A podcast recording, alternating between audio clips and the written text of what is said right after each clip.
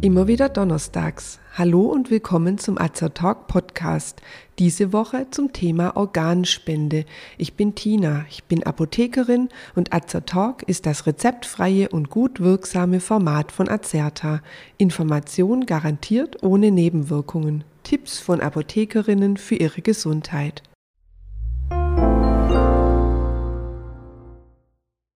Das Thema Organspende beschäftigt sicherlich nicht täglich. Es ist auch kein angenehmes Thema, denn es hat mit Tod zu tun. Am liebsten würden wir uns gar nicht damit beschäftigen, während wir aktiv im Leben stehen. Und doch sollte man sich eine Meinung bilden und sich Gedanken zu folgenden Fragen machen. Was soll mit meinem Körper geschehen, wenn ich bei einem Unfall verunglücke? Welche Informationen hierzu hinterlasse ich meinen Angehörigen? Wichtig sind erst einmal ein paar grundlegende Fakten. Welche Regelung gilt aktuell bei der Entscheidung für oder gegen eine Organspende? Muss man nun zustimmen oder widersprechen? Welche Organe können überhaupt verwendet werden? Und wie läuft eine Organspende in der Praxis ab? Wird es einen elektronischen Organspendeausweis geben? Diesen Fragen wollen wir in diesem Podcastbeitrag nachgehen. Doch zuerst, was ist Organspende denn genau? Man unterscheidet zwischen einer Lebendorganspende und einer postmortalen Organspende als einer Spende nach dem Tod. Im ersten Fall spendet eine lebende Person ein Organ oder einen Teil eines Organs. Da die Spenderin oder der Spender danach mit möglichst wenigen Einschränkungen normal weiterleben soll, gelten hier besonders strenge Voraussetzungen. Auch muss die Freiwilligkeit der Spende sichergestellt sein. Erlaubt ist in Deutschland eine Lebensspende von Nieren, Teile der Leber, der Lunge, des Dünndarms und der Bauchspeicheldrüse, wobei letztere drei kaum durchgeführt werden. Im zweiten Fall, der postmortalen Organspende, ist der Spender verstorben und der Tod muss zweifelsfrei festgestellt worden sein. Liegt dann eine Zustimmung zur Organspende vor, kann eine Vielzahl von Organen und Geweben transplantiert werden. Dazu gleich mehr. Zunächst zur aktuellen Zustimmungsregelung zur Organspende. Wie ist diese rechtlich geregelt? Seit 2012 gilt in Deutschland die sogenannte Entscheidungsregelung.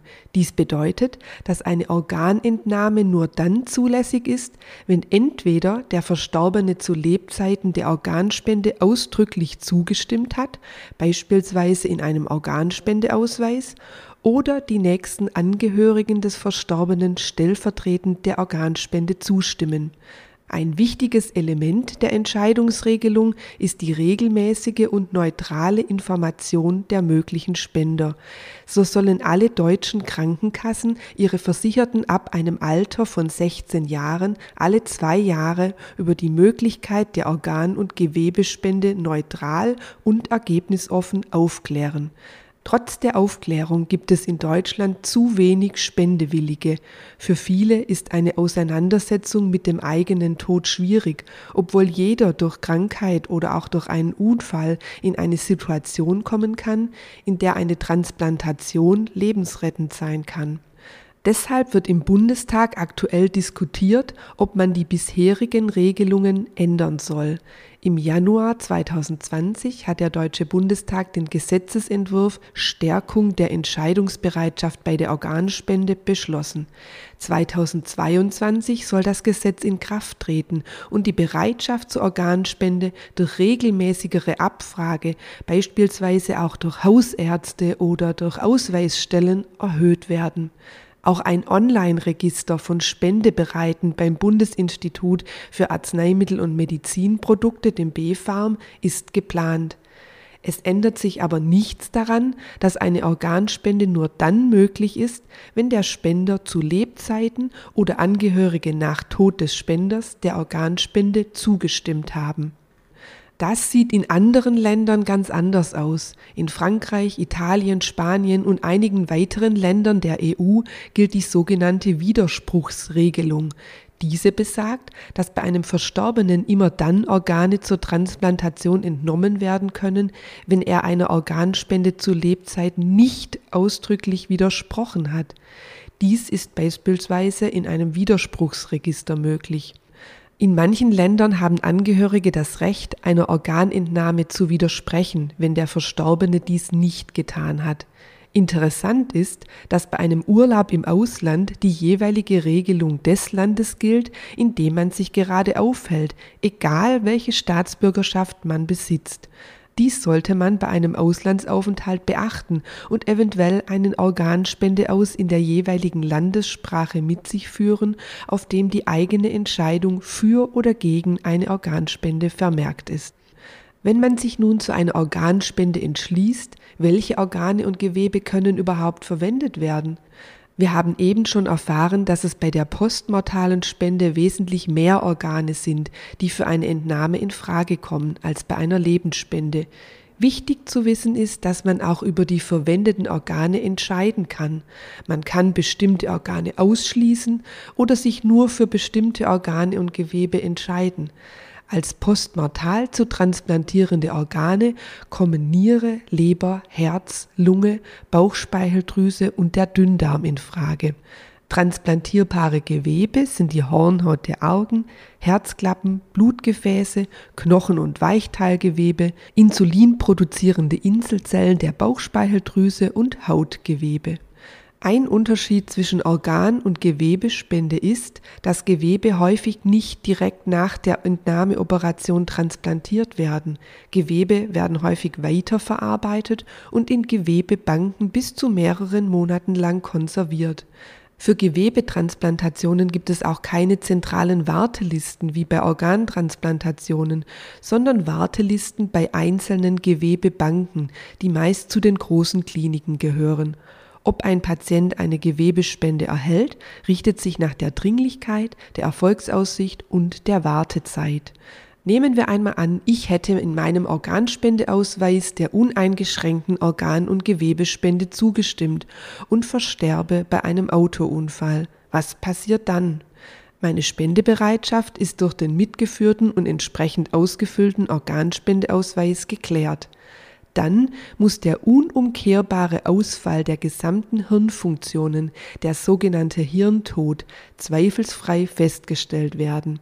Ist der Hirntod eingetreten, muss das Herz-Kreislauf-System trotzdem noch künstlich aufrechterhalten werden, um die Organe weiterhin mit Sauerstoff zu versorgen. Es wird medizinisch geklärt, ob sich die Organe zur Transplantation eignen. Organe müssen beispielsweise auf Blutgruppe und weitere Gewebemerkmale untersucht werden, aber auch Organalter, Größe und Gewicht von Spendendem und Empfangendem müssen zusammenpassen. Ist dies der Fall, werden die geeigneten Organe unter gleicher medizinischer Sorgfalt wie bei einer Operation am lebenden Menschen entnommen. Selbstverständlich werden die Operationswunden sorgfältig verschlossen und der Verstorbene kann in Würde bestattet werden. Ist ein Spendeorgan einmal entnommen, ist es von der Durchblutung und der Sauerstoffversorgung abgeschnitten. Dann muss es schnell gehen. Spendeorgane werden während des Transports per Eilkurier konserviert und gekühlt. Gleichzeitig wird der Empfänger schon auf die Transplantation vorbereitet. Da weniger Organe gespendet als benötigt werden, werden für jedes Organ Wartelisten geführt. Ob ein Patient auf die Warteliste aufgenommen wird, entscheiden die ca. 50 Transplantationszentren in Deutschland nach Erfolgsaussichten und Dringlichkeit. Bei der Stiftung Eurotransplant, die für acht europäische Länder, darunter auch Deutschland, zuständig ist, laufen die Daten aller Wartelisten zusammen. Eurotransplant vermittelt und koordiniert den internationalen Austausch der Spendeorgane zentral. Ist eine Organtransplantation erfolgreich verlaufen, ist es besonders wichtig, Abstoßungsreaktionen durch das Immunsystem des Empfängers zu verhindern. Sogenannte Immunsuppressiva können eine Abstoßungsreaktion unterdrücken. Die erste erfolgreiche Organtransplantation wurde übrigens bereits im Jahr 1954 in den USA durchgeführt. Damals wurde eine Niere transplantiert. Ein weiterer Punkt, den ich kurz ansprechen möchte, ist der Organhandel, wie wir ihn aus Filmen oder Büchern kennen. Mir fällt dabei sofort der Roman City of Joy von Dominique Lapierre ein, in dem der Protagonist in Kalkutta eine Niere verkauft, um mit dem damit verdienten Geld seine Familie zu unterstützen. In Deutschland ist ein Handel mit Organen und Geweben durch das Transplantationsgesetz streng verboten. Spender oder ihre Hinterbliebenen dürfen durch ihre Spende kein Geld verdienen. Auch wenn der Mangel an geeigneten Spenderorganen groß ist, darf in der EU nicht mit Organen gehandelt werden. Zur Überprüfung der Einhaltung der strengen Sicherheits- und Qualitätsrichtlinien sind zuständige Behörden benannt, Transplantationszentren eingerichtet und ein System für die Rückverfolgbarkeit von Organen implementiert. Trotzdem ist der weltweite Organhandel ein Problem und wird der organisierten Kriminalität zugerechnet. Aber zurück auf die legale Seite. Woher bekommt man einen Organspendeausweis? Sie können den Ausweis online aufrufen, ausfüllen und ausdrucken oder bei der Bundeszentrale für gesundheitliche Aufklärung BZGA bestellen. Bei Apotheken, Arztpraxen und Krankenkassen bekommen Sie den Organspendeausweis oft vor Ort. Man kann eine Organ- und Gewebespende komplett ablehnen, der Spende uneingeschränkt zustimmen oder wie bereits gesagt bestimmte Organe gezielt nennen oder ausschließen. Die einmal getroffene Entscheidung ist jederzeit widerrufbar. Tragen Sie den Ausweis bei sich und informieren Sie auch Ihre Angehörigen über Ihre getroffene Entscheidung. Auch in einer Patientenverfügung kann man seine Entscheidung über die Organspende dokumentieren mit der Einführung des Online-Registers oder einer in der Zukunft eventuell möglichen Speicherung Ihrer Entscheidung zur Organspende auf der elektronischen Gesundheitskarte wird die Dokumentation einfacher werden. Übrigens gibt es kein Höchstalter, bis zu dem eine Organspende möglich ist. Ab dem vollendeten 16. Lebensjahr kann man einer Organspende zustimmen. Vielleicht füllen Sie ja noch heute Ihren Organspendeausweis aus. Keinen Ausweis zu haben, erleichtert Angehörigen nicht unbedingt die schwere Entscheidung im Ernstfall. Wenn Sie sich für uns oder für unsere Fortbildungsvideos interessieren, besuchen Sie uns gerne auf azerta.de oder hören Sie unseren Beitrag Wir sind Azertalk. Wir weisen darauf hin, dass dieser Podcast kein Ersatz für eine persönliche Beratung bei einem Arzt oder Apotheker darstellt, dass er keine Therapie ersetzt und lediglich der Information dient.